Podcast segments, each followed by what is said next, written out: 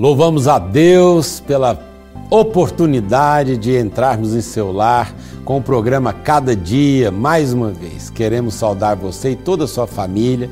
Esse mês de maio, onde o pastor Hernandes tem falado sobre a família, e hoje um assunto muito importante também, ele vai falar sobre casamento à luz da palavra de Deus. Então já vai pegando a sua Bíblia aí, vai convidando todas as pessoas, reunindo a sua família. Faça do programa Cada Dia um culto doméstico, uma mensagem para o seu coração e também ouvindo Vitor Quevedo. Vitor tem sido uma bênção, né?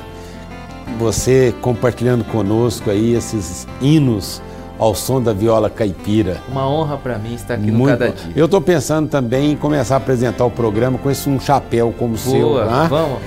Vai, fica chique, hein? Vamos, nós dois. Muito bom. O programa Cada Dia é da Sexta Igreja Presbiteriana de Uberlândia, em parceria com Luz para o Caminho, essa produtora missionária maravilhosa que tem trazido até nós tanto conteúdo para a nossa edificação e o pastor Hernandes é o pregador oficial aqui do nosso programa. Pastor Hernandes, vamos ouvir a palavra de Amém. Deus sobre casamento. Casamento.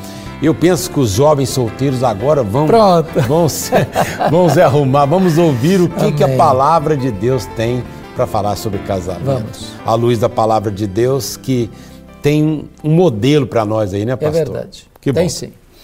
Muito bem, gente. Eu quero então partilhar com vocês, como o pastor Ricardo Mota acaba de dizer, sobre este tão relevante assunto que é casamento. A Bíblia diz lá em Gênesis 2:24: Por isso deixa o homem seu pai e sua mãe e se une à sua mulher, tornando-se os dois uma só carne. Casamento não é uma instituição humana, mas divina. Casamento não nasceu na terra, mas no céu. Casamento não é, emanou do coração do homem, mas do coração de Deus. Casamento é ideia de Deus. Eu sei que essa instituição tem sido atacada de maneira crudelíssima. Há um arsenal pesado contra a instituição do casamento, para desconstruir os pilares do casamento, para desconstruir a ideia de homem, de mulher, de gênero, para confundir os papéis. Mas eu quero lhe dizer que um casamento desestruturado, sem rumo, sem norte, vai gerar uma família disfuncional, ferida, machucada, enfraquecida, que vai gerar filhos com lutas e com dramas, que vai reverberar na própria nação. Uma nação precisa investir nas famílias, porque famílias fortes produzem uma nação forte. Mas Deus não só instituiu o casamento, Deus também estabeleceu princípios que devam reger o casamento. O apóstolo Paulo, na sua carta aos Efésios, capítulo 5, a partir do verso 22, ele vai tratar dos papéis dentro do casamento para termos um lar feliz. Porque a felicidade do lar não é automática. A ideia de que casaram e foram felizes para sempre é um mito. A felicidade precisa ser construída com inteligência, com abnegação, com amor, com respeito, com diálogo, com perdão. E Paulo começa dizendo: as mulheres sejam submissas a seu próprio marido como ao Senhor porque o marido é o cabeça da mulher, como também Cristo é o cabeça da igreja, sendo este mesmo Salvador do corpo. Assim como a igreja está sujeita a Cristo, também as mulheres sejam em tudo submissas a seu marido. Eu sei que essa palavra submissão dá urticária em muita gente. Porém, a palavra submissão precisa ser entendida. Primeiro, Paulo não está falando aqui que existe submissão de gênero que o gênero feminino deve ser submissa ao gênero masculino. Paulo não está tratando disso. Paulo está dizendo que a mulher deve ser submissa ao seu próprio marido, por uma questão de funcionalidade.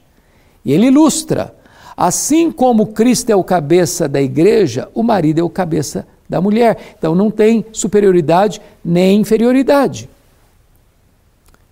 A Bíblia diz que Deus é o cabeça, cabeça de Cristo, Cristo é o cabeça do homem, o homem é o cabeça da mulher. Não há disparidade entre o Deus Pai e o Deus Filho, são coiguais.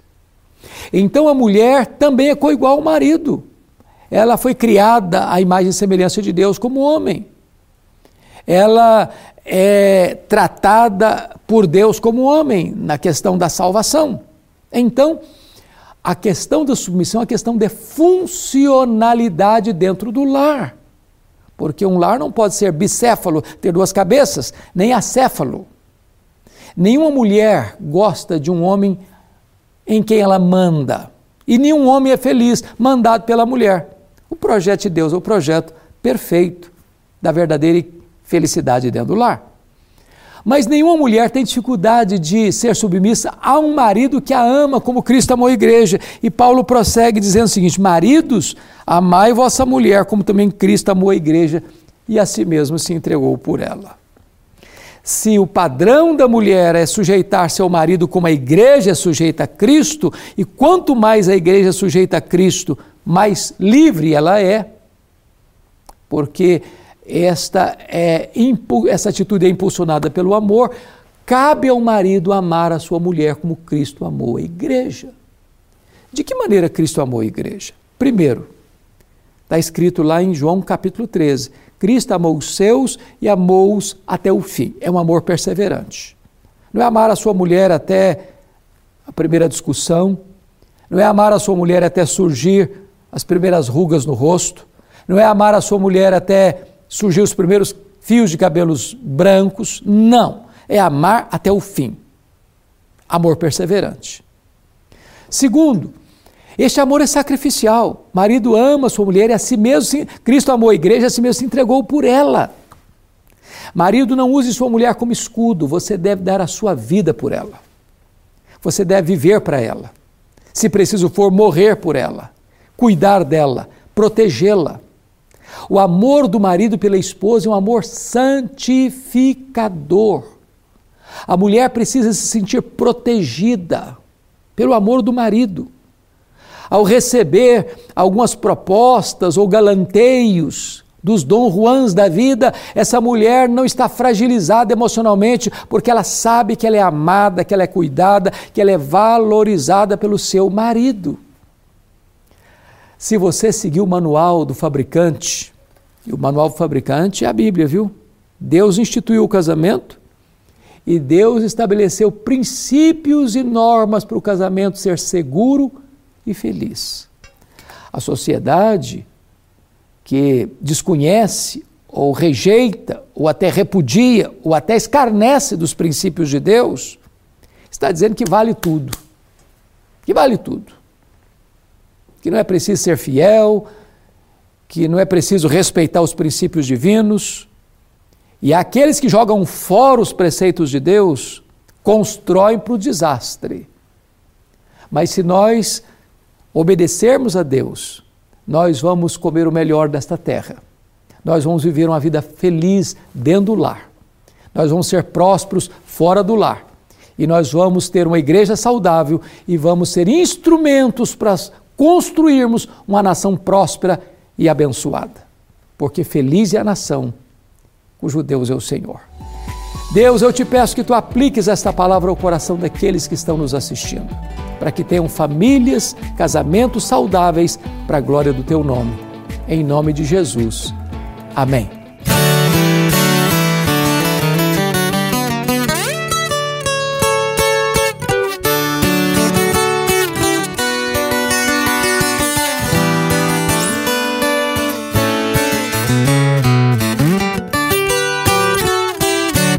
Todo bem vem de Deus,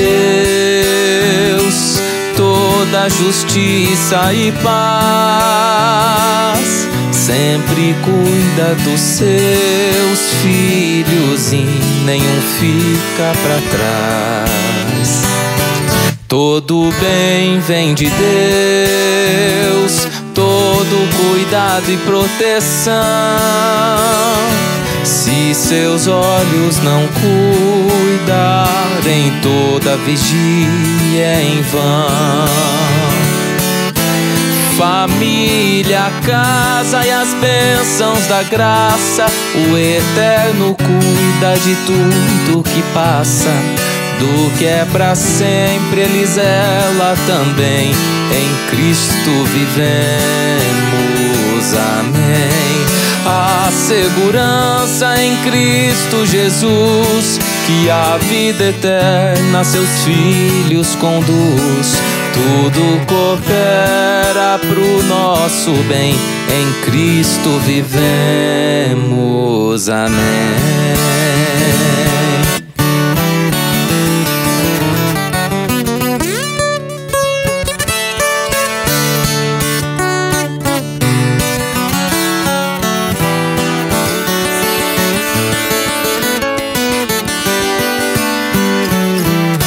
Todo bem vem de Deus, todo cuidado e proteção. Se seus olhos não cuidarem toda vigia em vão. Família, casa e as bênçãos da graça, o Eterno cuida de tudo que passa do que é para sempre, Ele zela também. Em Cristo vivemos, amém. A segurança em Cristo Jesus, que a vida eterna seus filhos conduz. Tudo coopera pro nosso bem. Em Cristo vivemos, amém.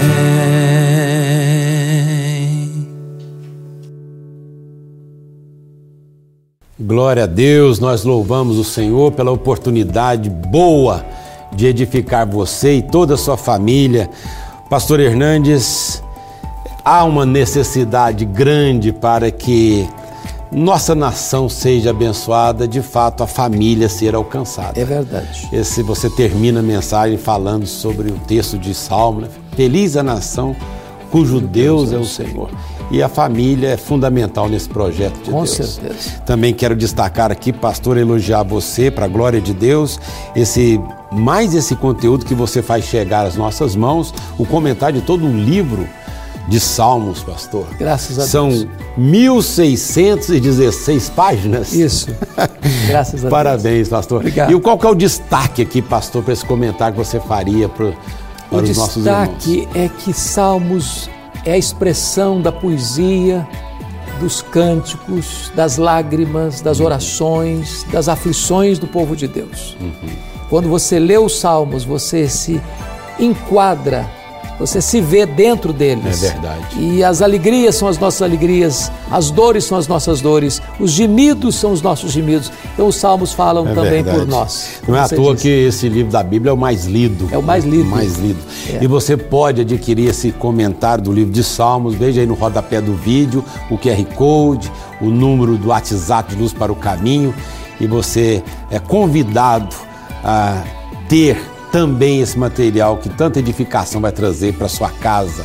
Vamos finalizando o programa cada dia, convidando você para a Sexta Igreja Presbiteriana de Uberlândia. Eu quero dar destaque na oração da madrugada, o clamor pela família. Toda sexta, 5 horas da manhã, das 5 às 6 e meia. Vem orar, vamos clamar a Deus juntos em favor da nossa casa, em favor da nossa família. O que, que, você acha? Bom, né? Deus o abençoe. Até o próximo programa, cada dia, se Deus permitir. Tchau, Tchau. gente. Um abraço.